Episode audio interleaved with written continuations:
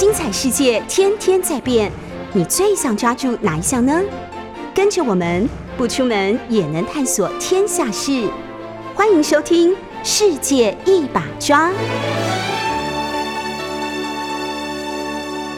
欢迎收听 News 九八九八新闻台。您现在收听的节目是《世界一把抓》，我是杨度。我们上一集讲到严思琪和他的兄弟啊郑芝龙等等来到台湾啊，然后改变了台湾的命运。但他其实只是首部曲，刚刚开头啊，从日本过来。他们到台湾的时候碰到了荷兰人，那荷兰人这个时候呢，刚好被明朝的军队哈从澎湖赶啊赶了，最后退到了大员，就台南。而严思琪跟郑芝龙他们呢是在布袋这一带，就是王港、北港这一带。他们在那里安营扎寨。我记得上次我们讲过，在北港这一带哈有石寨啊，石寨就是现在啊云林的水林乡水北村那边有十个寨子，就是当时严思齐他们寨子的所在。还有前寨、后寨，还有府番寨等等的，整个呢算是一个蛮大的地区。当然也有人就说，哎，奇怪，他为什么会有能够建立十个寨子啊？但是我们。在历史上看到他们结拜二十八个兄弟，很容易以为说他们只有二十八个人，事实上不是，他们是开了十三条船，每一条船上面船员、海员、做生意的，乃至于补给的等等，这些人一条船上至少五六十人、上百人，所以十三条船，他们有将近一千人左右。他们到达台湾，他们要怎么能够生活呢？因此，这个。整个的开拓的历史其实是一一个怎么讲？就是在台湾的历史上算是一个开创性的，特别在北港这里，等于是一个新的开拓史的开始。而这个时候，也是一六二四年，恰恰好荷兰也到了台南。换言之，一个在嘉义云林这一带，那一个在台南，也就是台湾的南部这两个地方，其实都有人居住，而且他们互相往来的荷兰人。如何跟他们交往呢？结果荷兰人听了李旦的话哦，荷兰人是被李旦劝过来的。当然这是另外一段故事，但荷兰人被李旦劝过来台湾的。那李旦就告诉他说：“你们如果到台湾之后，可以去找我的一个合伙人，叫颜思琪。那颜思琪可以跟你们一起工作。”所以荷兰人就邀了颜思琪说：“你可不可以派你的船过来？你有十三条船，又有那么多船员，可不可以派你的船跟我们到马尼拉去工作？”到马尼拉做什么？在荷兰人写给巴达维亚的报告说，我们邀了严思齐跟我们去马尼拉工作，这个工作就是当海盗，去抢劫马尼拉的西班牙人。为什么要抢劫西班牙人呢？因为荷兰正要从西班牙的这个国王的统治下独立出来，荷兰人正在打独立战争。那么荷兰人为什么会出现在亚洲呢？本来它是一个欧洲的一个航海的国度，一个低地的国度。事实上，荷兰人早期他的海边呢，海域周边呢，主要是以渔船居多。他在捕捞下来的他那几个大的商社啊，大的商人都是捕捞渔船，然后靠他的船再运到欧洲其他国家去卖这些鱼。那这个低地地区呢，为什么会最后出现了一个跑到亚洲来的这样的一个一个事情呢？因为事实上，荷兰就是要从西班牙那边独立出来，而他们也看见了什么？看见了葡萄牙和西班牙在东方赚了很多钱，赚钱到什么程度？葡萄牙曾经派了几条船，一开始在十六世纪的时候派了四五条船出来，结果有的船在海上遇到海难啊等等，所以船就是毁掉了。那最后回去回航中只有两条船带着香料，可是仅仅这两条船都可以让他们足以赚回十条船的钱，你就可以想见当时的利润是这么高，所以这个消息就慢慢的在欧洲传开来了。而传开之后，荷兰同样作为一个航行的国度，他们更会造船，所以荷兰就开始造大船，准备到亚洲来。那么，荷兰船第一次在明朝这边的水域出现的是在什么时候呢？在中国附近的水域出现，在一六零一年的时候，在澳门附近停泊，他们是来打探的。他们看到一个葡萄牙人写的书，书里面写他们怎么航行，经过印度洋航行到东亚来，然后做了什么生意，他们觉得太厉害了。有利润可图，所以就决定来东亚试探看看。那么，一六零一年就是十七世纪开头的第一年，他在澳门附近停泊下来。他们看到那个派人去去附近沿海附近探测，结果有一队人就被葡萄牙人抓到了，二十个荷兰人被抓了。那么这里面呢，有十七个人被处决，其他三个人抓下来当俘虏，他可能就是他们的官员带头的人。那葡萄牙人这样残酷的对待荷兰人，在明朝的土地上，这样对吗？那明朝的官员难道都不知道不管吗？这个也很妙。我看那个澳门编年史里面，他说明朝官员知道，但是广州的官员哈，他主要是跟葡萄牙人打交道的是广州的官员嘛。官员就说这个葡萄牙人哈是打算破坏任何想要来中国做贸易的人，甚至不惜武装冲突。那么葡萄牙人就想独占中国，特别是澳门这一带的贸易，对广州的贸易，所以这个是一个扩权的行为，把广州的海域变成是葡萄牙人的禁臠，对不对？对明朝的主权当然是一种伤害，可是广州的官员居然认为说，与其让西班牙或者荷兰人来，那不如让葡萄牙人租来住澳门。为什么？因为他每年他会交钱，然后会进贡，然后会私下会包红包等等，就给他们对他们很好。那葡萄牙人等于是来帮我们防守边防。那至于葡萄牙人如果不听话怎么办呢？广州的官员在写给皇上的公文里面居然这样讲，他说：“因为澳门很小。”所以他的食物都要靠我们供给，水也要靠我们供给。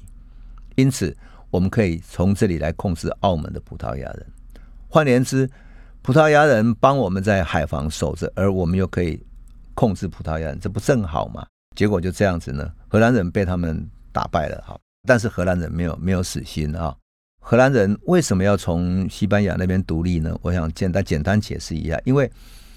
荷兰原来属于西班牙的，可是荷兰人后来大多属于信仰基督新教的，跟西班牙的天主教是不同的。后来西班牙国王对于荷兰人的在地的那些人课以重税，然后把他们在地的地方权力都垄断下来之后，不放权给地方上，因此荷兰居民就开始反抗。最后，他们几个大的商人等等的集结起来。把这整个低地地区的一些呃商人啊，在地的力量集结起来，发动了独立战争。从什么时候开始打起呢？从一五六八年一直打到一六四八年才结束，总共打了八十年，也就是从十六世纪打到十七世纪，打了八十年的战争。那这个过程中，荷兰就逐步壮大，那西班牙的国力也慢慢在衰弱下来。所以，当荷兰人到东亚来的时候，他想要夺取葡萄牙人在澳门的利益，所以去澳门那里窥探这个东西。葡萄牙当然知道嘛，所以他当然就把他们人给抓了，把他们干掉了。可是呢，荷兰人没有死心。一六零二年的时候，这几个荷兰的大的商人，就十七个大商人就集合起来，成立了一个股份公司，叫联合东印度公司，那么简称 VOC 哈。那荷兰政府呢？不仅仅支持他们的成立，甚至于赋予他们一个权利是什么？由荷兰国家议会赋予他们从东到好望角，从西到麦哲伦海峡的整个印度洋、太平洋海域贸易的垄断权，就是说这个公司可以垄断所有荷兰这里的贸易。于是，一六零二年，这个公司就派遣了一个叫韦马朗的率领船队啊，从荷兰出发啊，到东方来要寻找贸易通商的机会，因为他觉得。与其去看人家赚钱，不如自己来赚钱。他航行了三百多天之后，哈，到了一六零三年，抵达了印尼的万丹。然后韦马朗又派船只去澳门那里，可是呢，被葡萄牙人又打败了。那荷兰人就退到哪里去呢？退到大尼国。大尼国是在哪里？在今天的泰国，在今天泰国哈。那么一六零三年二月，就冬天的时候，荷兰的两条大船叫白丝号跟阿尔克马绿号。在一个海军上将的率领底下呢，在马六甲的柔佛海峡那里看到了一艘非常漂亮的葡萄牙的商船，叫圣卡塔利娜号。两条船把它围起来之后，对它攻打之后，那条船跑不掉了，最后被他们俘虏了。炮东打西打，最后被他们俘虏了。结果俘虏了之后，这整个卡塔利娜号投降，投降之后派人上去控制了这条船，最后把这条船跟那两条船共同开回到荷兰去。卡塔利娜号船上载了什么呢？载了超过五十吨的，大概十万件的瓷器，还有一千两百捆的中国的丝绸。那一年呢、啊，好死不死，意大利的丝绸生产停摆。意大利算是会生产丝绸，因为他们天气热一点啊，天气也适合，所以那个丝的销路非常好，一卷一匹一匹的卖哈。欧洲买家云集在阿姆斯特丹。我记得我上次曾经讲过。那一年的大拍卖拍卖了三百四十万荷兰盾。荷兰东印度公司成立的时候，它资本额才六百五十万荷兰盾，它是它资本额的一半以上哎，你就可以想见赚了多少钱。我后来换算成当年的荷兰教士换算起来要七亿美元呢。你想哈，一宗抢劫案抢了七亿美元，这真的是世纪大劫案。所以这个抢劫让他赚了太多钱之后，澳门编年史记载说，到了一六零三年七月的时候，他们继续来抢哈，一艘从中国。前往日本贸易的葡萄牙大黑船，哈，一样被韦马郎率领的两艘船给扣住了。然后船上一千四百担的生丝跟大量的黄金也被他抢走了。澳门的葡萄牙人曾经很怨叹的说：“哈，这两艘大船所有的资本啊，损失太惨重了，所以到最后他们还欠下日本人巨额的货款。日本人先把钱付了，然后他东西没有交到，所以日本人。”当然要讨回这些钱嘛。那澳门的耶稣会士本来想从这里面赚一点钱，所以也投资了，他也损失巨大。本来耶稣会士是要救助别人，最后只好靠救济为生。这个是澳门的葡萄牙人记录里面记录的，特别有趣啊，就很哀怨这样。那葡萄牙人怎么办呢？葡萄牙就很强烈的去抗议，说荷兰武力去去俘虏我们，所以就告到荷兰的法庭了。那荷兰的法庭也很妙。荷兰法庭说，一六零一年荷兰船去澳门的时候，船员被你们杀害了，所以这一次的抢劫算是一个报酬而已。那战利品呢，算是合法的俘获物。对，他让另外一个学法律的写什么呢？写一篇叫《海洋自由论》，就所有的海洋不属于任何一个国家的，在海洋上你能够抢到、你能够拿到的、你能够自由拿到的，都是你的。他说：“公海可以自由航行，任何国家的交流贸易都是合法的。”那葡萄牙人说什么？葡萄牙人说：“罗马教宗本来就允许说我们在这里贸易啊。”我上次曾经讲过嘛，哈，就是葡萄牙人跟西班牙人去请教了教宗，在十五世纪末的时候画了一条子午线。那子午线的属于大西洋、印度洋这一边的，属于葡萄牙的这种海上的领域。而西班牙人要的话，就从大西洋航行过中南美洲，最后航行到东方来。我们上次曾经讲过，可是这也很荒谬。从现代的角度来看，对不对？就是一切公海本来就是属于大家可以使用的啊。我们现在都已经几海里，比如说十二海里海域属于国家的海域，其他是自由的啊。可是，在当时，其实全世界都还没有所谓的海洋的理论。海洋属于谁？海洋的领域该有属于哪个国家？每每个国家的领域可以到哪里，都没有任何规范。也就是说，没有海洋公法，没有海洋秩序的时代，一切的抢劫，一切的呃互相的战争等等，没有法律可以规范。所以这个时候，强者为王，败者为寇，抢到就是谁的。那当然，你用这个。欧洲人这个角度来看啊，比如说荷兰人去抢葡萄牙人，那跟东亚这边海盗互相抢来抢去，其实是一样的，就比谁比较强而已哈。当然，对荷兰来说哈，他当然不会只是说只想抢船而已。他发现澳门能够靠着那些商船到处去做贸易赚那么多钱，而你去抢劫还是要冒很多险，与其抢劫，还不如来做生意比较好。那这个时候。恰恰好什么？一六零三年，我们都应该还记得吧？一六零三年发生了马尼拉大屠杀，就是李旦他的财产整个被没收了，然后他被发放为奴隶的那一年，马尼拉大屠杀。所以很多华人没有人敢去做生意的，他们就散落到印尼啊，到其他地方去了。马尼拉的世道一落千丈，那华人就转往哪里？走马六甲、印尼、泰国，到处去经商。荷兰人就在这个时候碰到了华人，找到了这个机会。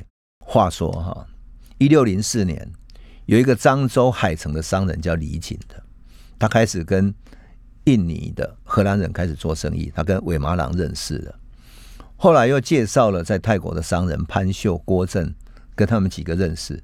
后来慢慢熟识了之后，韦马郎就很感叹的跟他们说：“哎，实在很想去中国做生意。”你看葡萄牙人赚那么多钱，可是我们没有门道。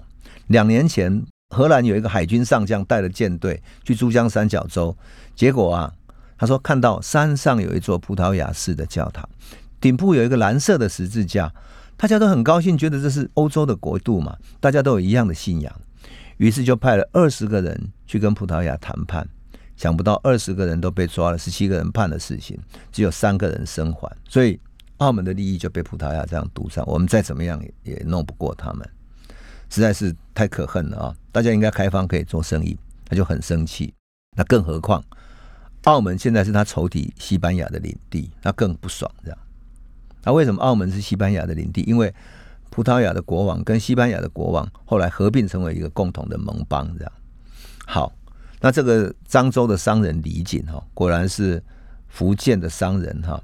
我们曾经讲过说，呃，马尼拉的这个商人喜欢称福建人叫什么？他不叫福建人，也不叫中国人，什么明朝人都不是。记载里面叫 Senlis，就是行李郎。果然，这个李锦充分的发挥这种行李郎哈的本性，这样就要做行李。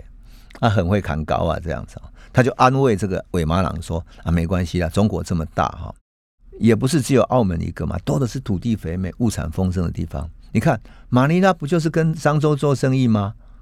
做的最好的就是在漳州这里嘛。可是现在漳州的人已经不敢去马尼拉做生意。你看马尼拉大屠杀，你要趁这个机会去跟漳州那边做生意，建立一个长期的贸易。然后韦马朗就想：哎，可是那里有澳门这样的小岛嘛。”李锦就跟他说：“那里的外海有一个小岛，叫做澎湖。那里澎湖呢，可以好好经营来防守它，变成另外一个澳门。”韦马朗就说：“那可是当地的守城，如果当地的官员不允许，怎么办呢？”这时候李锦就跟他讲了：“放心，现在福建有一个太监叫高才的，专门管这些地方。他是皇帝派来福建帮忙收税的。这个太监啊，有金钱癖，非常贪财。你只要好好伺候他，给他好处。”再请他特别跟皇帝写报告，那么皇帝一准许的话，谁也挡不住了，谁敢反对呢？韦马朗就很高兴，哎呀，同意，所以就给他们一笔钱，然后让他们去办这个事情。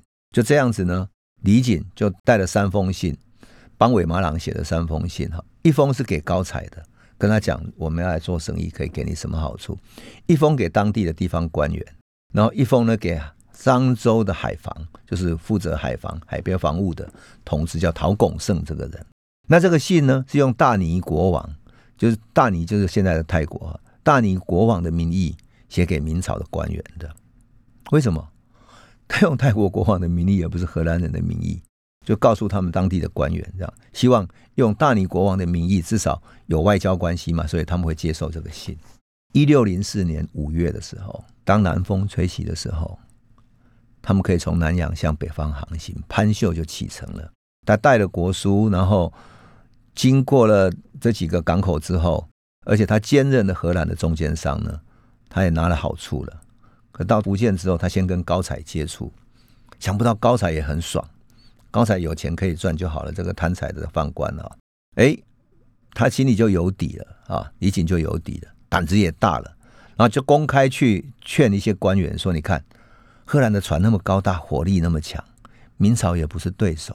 我们不妨仿照葡萄牙驻澳门的先例啊，把澎湖租给他们嘛，让他们来跟福建做生意。你看现在马尼拉也不能做生意了，那我们那么多人，那么多商人怎么办呢？啊，那就像澳门对广东经济有帮助啊，荷兰也可以帮助福建嘛。这个海防同知陶拱生一听，啊，怎么可能这样？你你不是在引入一个洋人的势力进来吗？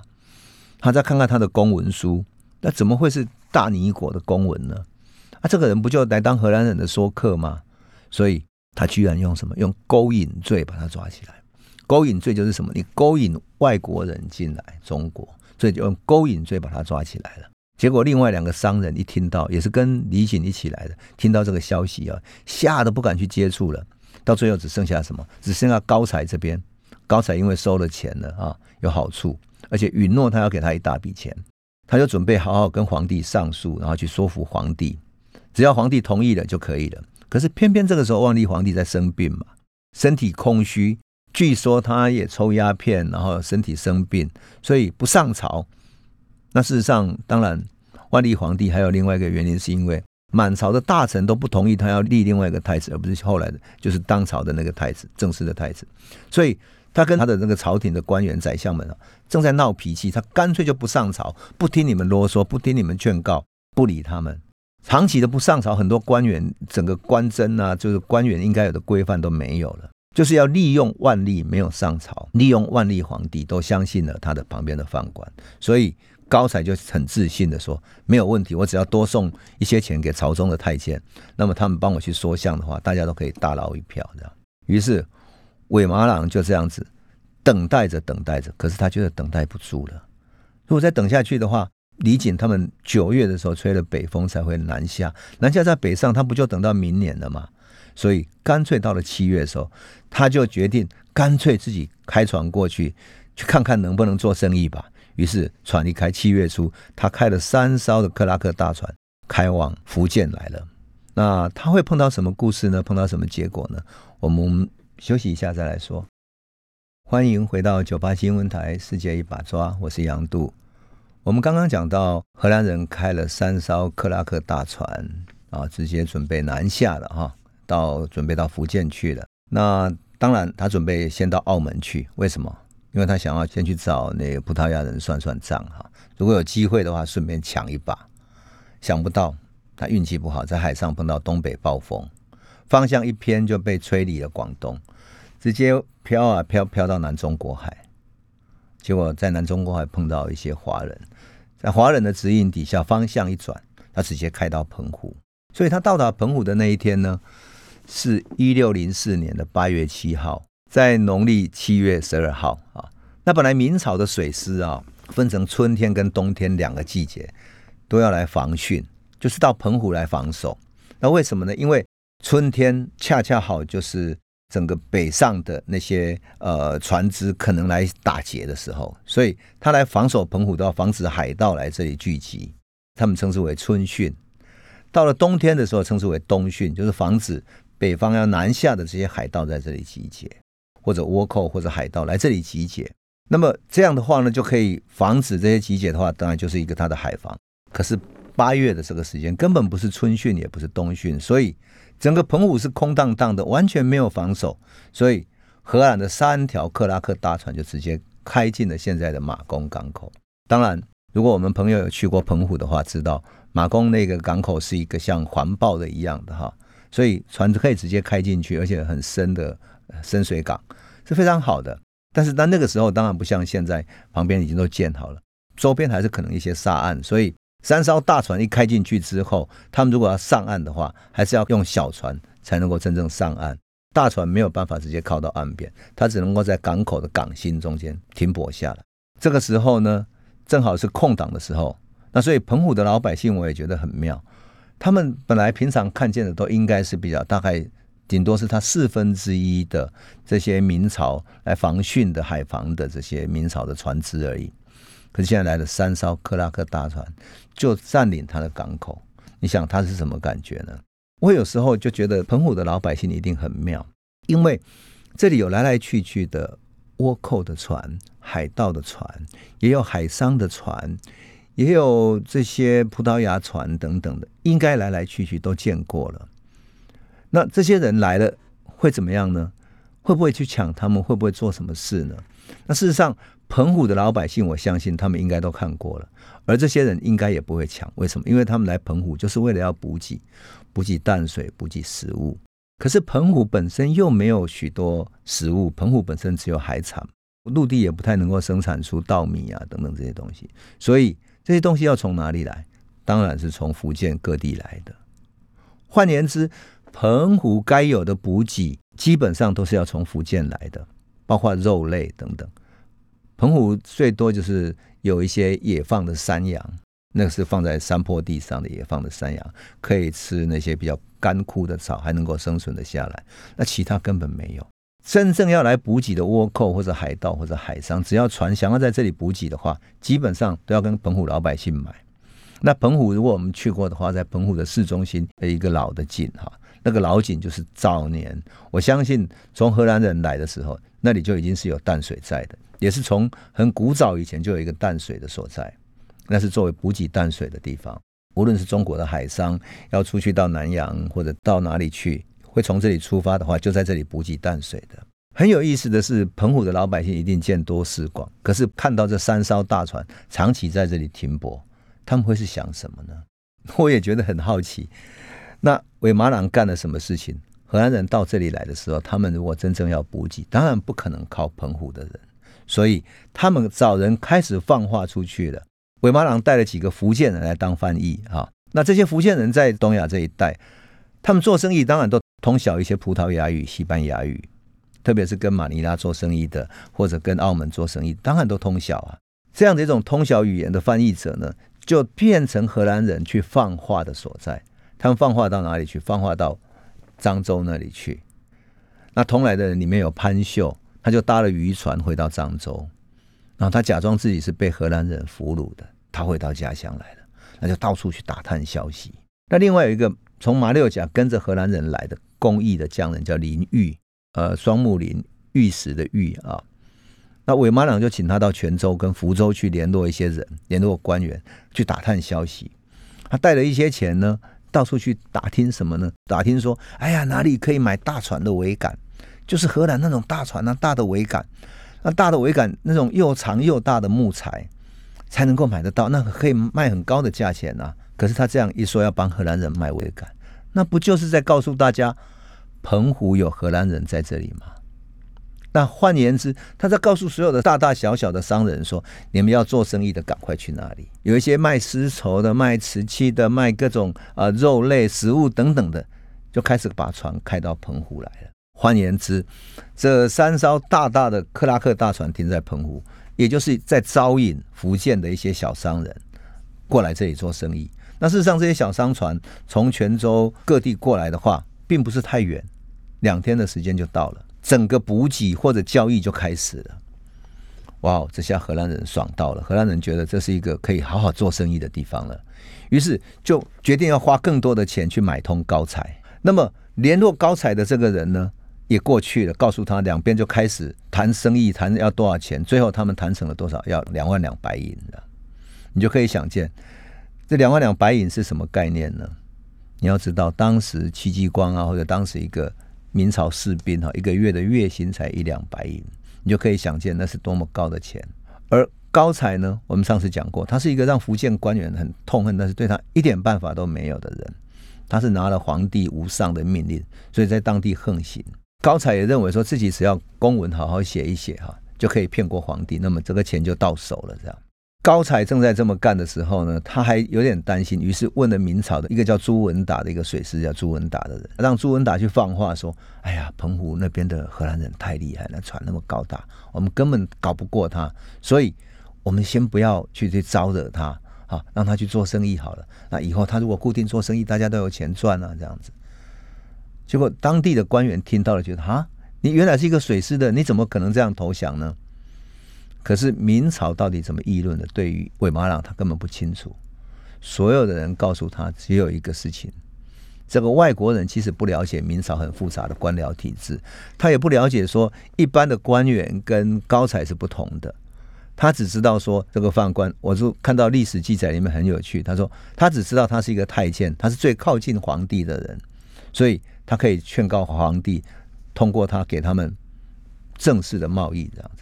他就开始就相信他了，所以啊，这真的是一个非常妙的一个局哈。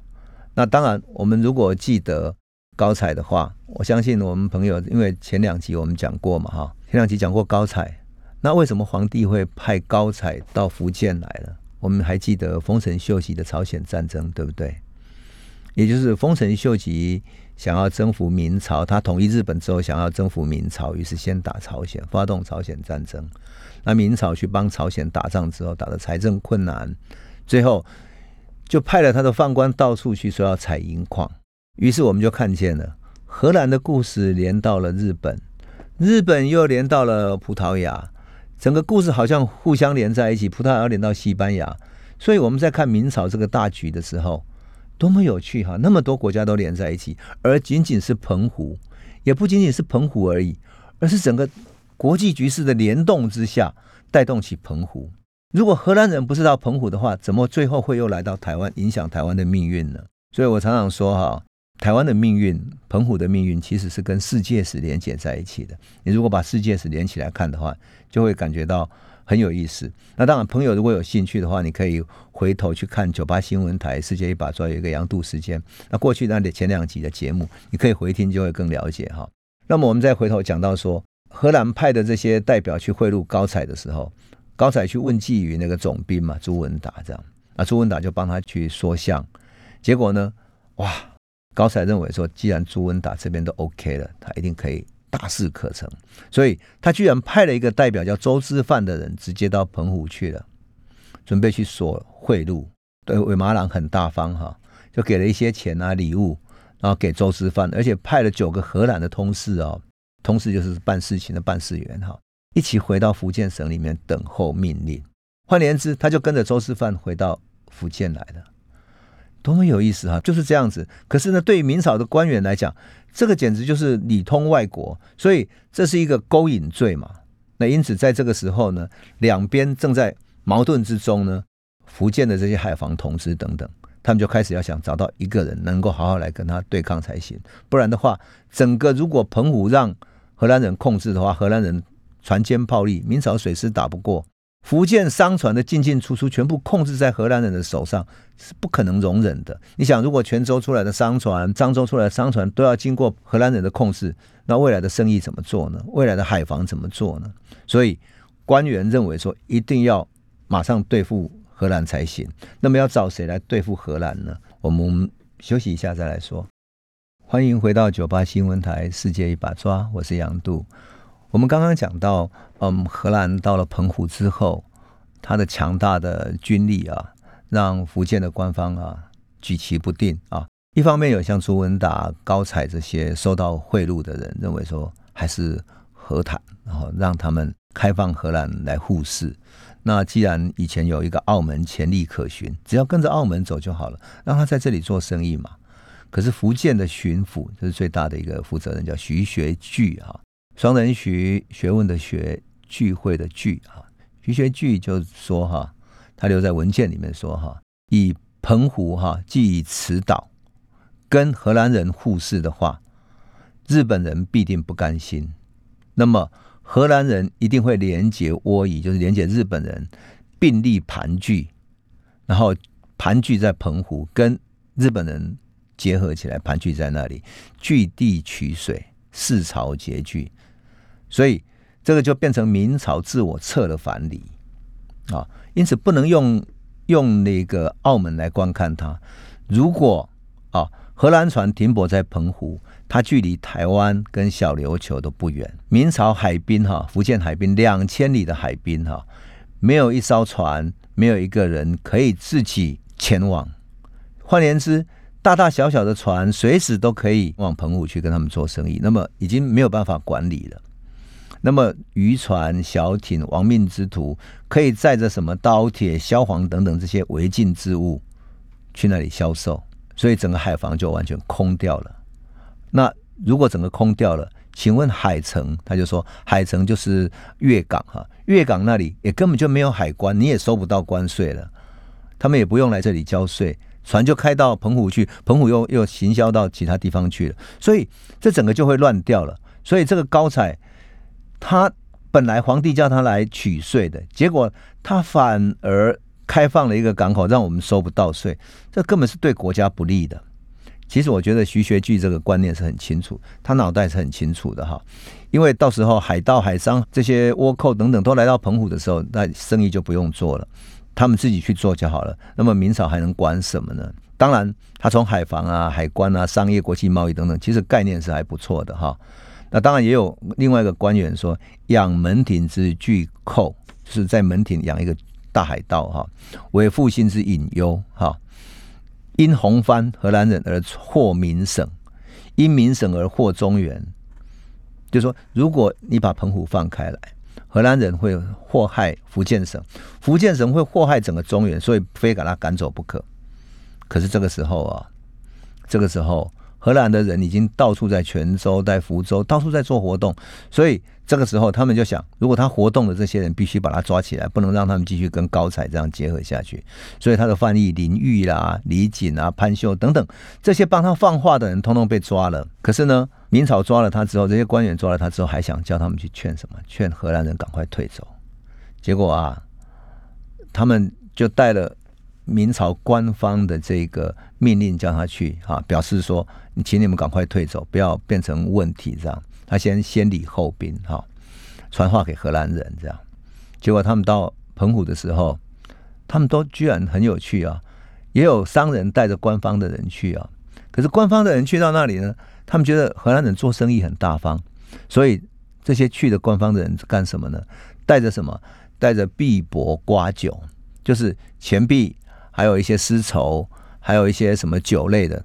当做礼物去送给荷兰人，然后荷兰人为了做好关系，也厚偿他们，就是好好送他们礼物。因此劝也没有劝，就宾主尽欢。然后这些去的人背后呢，还带了几个商人，顺便去跟荷兰人做生意。当时的澎湖哈，荷兰人停在那里，那三艘大的克拉克船停在那里，一堆大大小小的商人通通赶来了，澎湖的贸易就更加兴盛了。当然荷兰人就更高兴了，对不对？可以好好做生意，这么爽的做生意。他何必要走呢？所以对来劝喻他的人啊，拿哪来的那个官方的命令劝他走的，他不当一回事。甚至于本来那个福建的军门，就是军方啊贴在澎湖的一个告示，叫他们要走的告示，那告示牌都把它拆毁了。那最后徐学具这个巡抚知道没有办法了，他想可以怎么办呢？哈，他不是对手，所以不如去找一个能够打仗的。因此呢，有人建议说，过去有一个沈有容哈，他很能打仗。把他找来想想办法。那沈有容是吴虞水寨的青衣把总。那吴虞水寨青衣把总，他的个性很刚毅啊，战略思路很清楚。可是他答复出乎大家的意料之外。他说什么？他说：“荷兰人彼来求是，非为寇也，奈何缴之？”他说：“荷兰人是来求事的，是来要来做贸易的，他不是要来做海盗的。我们何必去围剿他，去跟他打仗呢？剿而得胜，屠杀无罪。”他说：“你就算打赢了他，哈，不过杀了一些无罪的人，他只是想来做生意。他说这个不足以明中国之广大，赢了他，他不足以明白中国这么广大。不胜，你如果输了的话，这侵霸百姓的利器，让朝廷蒙羞，那不如我们好好去劝他，让他走。他依然，如果他们为了得利的话，为了长久的贸易，他应该会走的。这个就是沈有容。”沈有容真是一个很有趣的人。如果我们朋友现在到澎湖去玩，澎湖有一个呃妈祖庙，就是澎湖的天后宫哈。天后宫里面还有一块碑，就是什么呢？沈有容鱼退尾马郎的一个碑。鱼退，沈有容鱼退红毛番尾马郎这样的一个碑。那这个碑呢，就是纪念这一次沈有容鱼退他们的故事啊。沈有容其实是一个很接地气的人哈，他了解福建的海商。喜欢跟荷兰人交易，那也了解荷兰人要来求事的，所以他就准备说好好去劝他们。因为你只要是为了利益，你用利益劝他们是可以可以劝得动的。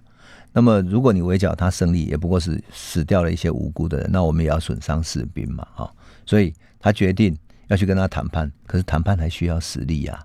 如果你都没有实力，你要光靠一张嘴去谈判，怎么可能呢？所以。